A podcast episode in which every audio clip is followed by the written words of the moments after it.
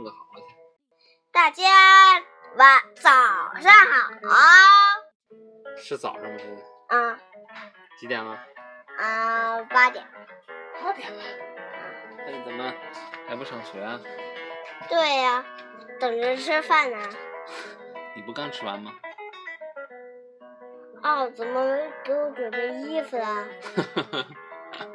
自己准备吧。不知道穿哪个。今天上什么课？科学。科学。啊，什么科学知识啊？嗯，蔡李宁。你还上过什么课？嗯嗯，还上过吃粑粑。没别的。海底小纵队与大洋猪。大洋虫啊。猪。虫啊。猪。因为这这长得奇怪嘛。猪哪有这这种小小尾巴？猪都是这样。你学的挺像。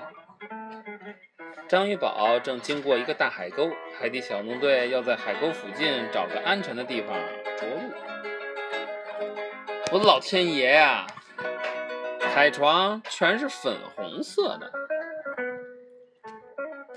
看起来好像还在抖动。呱唧惊奇地掀开眼罩，看着眼前的景象。谢灵通，你怎么看？八个队长指了指外面，太神奇了，队长，那些可都是大洋猪啊！大洋虫。猪。虫。谢灵通给大家解释，大洋猪是深海中的动物。大洋虫是深海中的。但是它们不会游泳，它们只会用小短腿儿在海床上四处走动。它们好像是冲着海沟去的。医生观察着大洋猪的方向，不好，如果它们掉下去，可就游不上来了。谢灵通冲到显示屏前查看模拟图像，那那下头可深着呢，伙计。呱唧补充道。还是在吓唬皮医生的吗？哼哼，对。还不止这一个问题啊！大洋猪吃的是从海洋表面飘落的食物，但是食物不可能掉到那么深的地方。谢灵通说道。巴克队长赶紧号召大家来到发射台。他说道：“我们不能让大洋猪就这样掉下去，准备舰艇。”随后，他们就出发了。他出这么多舰艇。不久，海底小纵队来到大洋猪的前方。巴克队长说：“请立刻往回走，因为你们的前方是食物。”一只大洋猪马上接话道：“大洋猪们根本不会理会巴克队长。对于皮医生的提醒，他们也当作没听着。”谢灵通似乎明白过来了，他告诉队长：“大洋猪应该是闻到了海沟对面的食物的味道。大洋猪的嗅觉很灵敏。”那我们就找到吸引他们的东西，然后放到海沟的这边，来让他们吃。巴克队长说。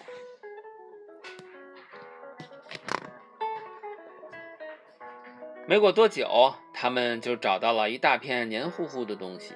谢灵通告诉大家，这是从海洋表面沉下来的腐烂海藻，对大洋猪来说是健康食物。但是把这些食物收集起来需要很长时间。待会儿呱唧特别多，居然把这个臭孩子甩到脸上了。是吗？啊，呱唧。这时候皮医生传来消息，大洋猪离海沟越来越近了，必须抓紧时间。八个队长想了想说：“尽快把这些东西装到舰艇上去。”我想应该有办法转移他们的注意力的。大家听了，立刻行动起来。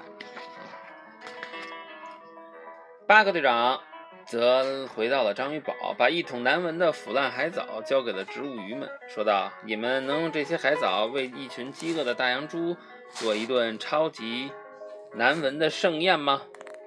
而且要快呀！”植物鱼们马上投入到了紧张的工作中，很快食物就做好了。八个队长屏住呼吸说道：“小萝卜，这可真是太难闻了，好样的！大洋猪们肯定喜欢，他们怎么喜欢这么臭的东西？嗯，这什么东西？臭海草。你都屏屏气呢？你还学的挺像，你赶紧喘气儿吧，憋死了，喘气儿。”不，憋坏了。巴克队长将这个巨大的食物绑在了马蹄蟹艇上。对呀、你怎么知道的？马蹄蟹，因为它很像马，但是它很也很像蟹，它一个艇。然后他们就出发了。队长，我没法阻止他们了。皮医生发来求助消息。嗯，你也不需要了。巴克队长已经快赶到了。果然，大洋猪们闻到了巴克队长带过来的食物的味道，立刻调转了方向。食物啊，好吃！大洋猪们一边嘟囔着，一边成群结队的往马蹄蟹艇这边跑去。皮医生被眼前的景象惊呆了。哎呦，我的小乖乖！他们往回走了。眼看着接近大洋猪了，八个队长说道：“就这样，小萝卜，停下！我要把这顿大餐给卸下来。”八个队长走出舰艇，拉动绳索，但食物掉下来一部分后，马蹄蟹艇陷落到了泥地里。队长立刻呼叫皮医生过来帮忙。皮医生很快就赶过来了，队长呢也将绳索固定在了孔雀鱼艇上。好了，皮医生，希望你的孔雀鱼艇能够 承受住。巴布队长说着，又命令小萝卜全力向后拉。你捶捶，捶捶后背。小萝，哎呦！小萝卜奋力将马蹄，哎呦，往这边站。小萝卜奋力将马蹄蟹艇的操作杆往后拉，一不小心被操作杆反弹到了操作台上，并且啊触发了一个启动按钮。结果啊，马蹄蟹艇的前半部分滑翔机脱离了轮滚轮，带着小萝卜和大部分食物快速的往前驶去。哎呦！小萝卜儿，八个队长和皮医生被这突然发生的一切惊呆了，他们异口同声的喊道：“失控的滑翔机不停的向前行驶，很快啊，它就落入了海沟。然而更可怕的是，一大部分大洋猪闻到滑翔机上的食物的味道，追了过来，跟着滑翔机一起掉进了海沟。皮医生，快！见此情景，巴克队长和皮医生分别驾驶着舰艇跟了上去。变声了，我都。你好好坐着。呱唧，小萝卜儿，呱唧，小萝卜儿都掉到海沟里去了，赶紧去救它。呱唧也掉海沟里了。去掉了吗？这儿了。八个队长呼叫呱唧，还有其他成员，让他们赶紧去救他们。遵命，队长！大家立刻停止手头的事情，驾驶着舰艇向海沟出发了。呱唧驾驶着虎鲨艇，很快发现了滑翔机，但是啊，滑翔机撞到海底后被淹没在了泥土下面。呱唧一下子失去了营救的目标，找不着它了。另一边，其他队员正在努力营救大洋猪，但是大洋猪数量实在是太多了，而且目标很分散，营救起来啊难度很大。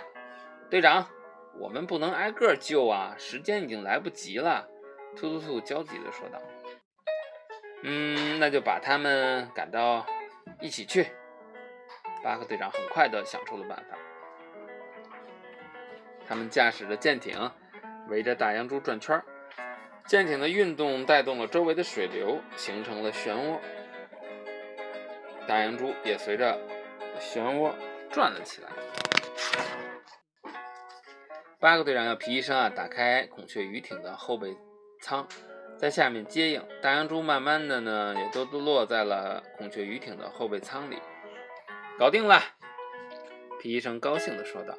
他带着大洋猪和大伙儿一起离开了海沟。大洋猪得救后，巴克队长开始呼叫呱唧。看到小萝卜和滑翔机了吗？呱唧报告队长，小萝卜不见了，请求支援。我们需要的不只是支援，还有一个计划。队长说着，抓住一只大洋猪，而且我想我已经有办法了。什么办法？你知道？大洋猪，大洋猪怎么能帮他们呢？他们不，它能闻到那味儿，是不是？啊？啊，你干嘛呢？你你是大洋猪吗？你在闻臭味吗？哎呦，哎！队长将那只大洋猪放进了舰艇里，和皮医生一起出发了。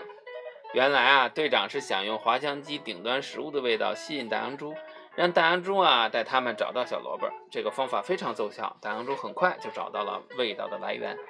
大家将泥土扒开，果然看到了小萝卜，还有失踪的滑翔机。接着，他们用虎鲨艇和孔雀鱼艇将滑翔机拉出了海沟。谢谢你的帮忙，没有你的话，我可真是没有什么办法了。八个队长走出舰艇，对那只正在享用美食的大洋猪说道：“不能问别的，大家快来吃个痛快吧！”大西西将之前收集到的食物全部放发放给了大洋猪。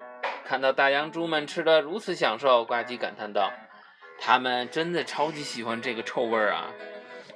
小萝卜才真是有苦难言啊！”八个队长打趣道。大家伙儿都笑了。哎，冷看了。看，爸爸。嗯，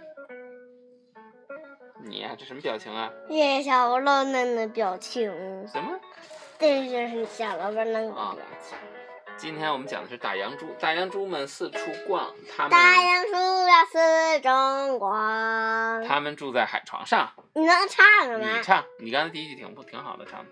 大洋猪呀啦啦的。他们住在海床上。他们住在海床上。依靠小腿慢慢爬，依靠下捆看苦屎。游泳技术不灵光，游泳技术不灵光。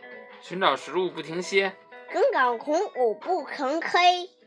找食物用鼻子，嗅觉超级棒。我刚可可可啊！完了完了，咋样了吧？拜拜吧。拜拜，嘎嘎，晚安，晚卡。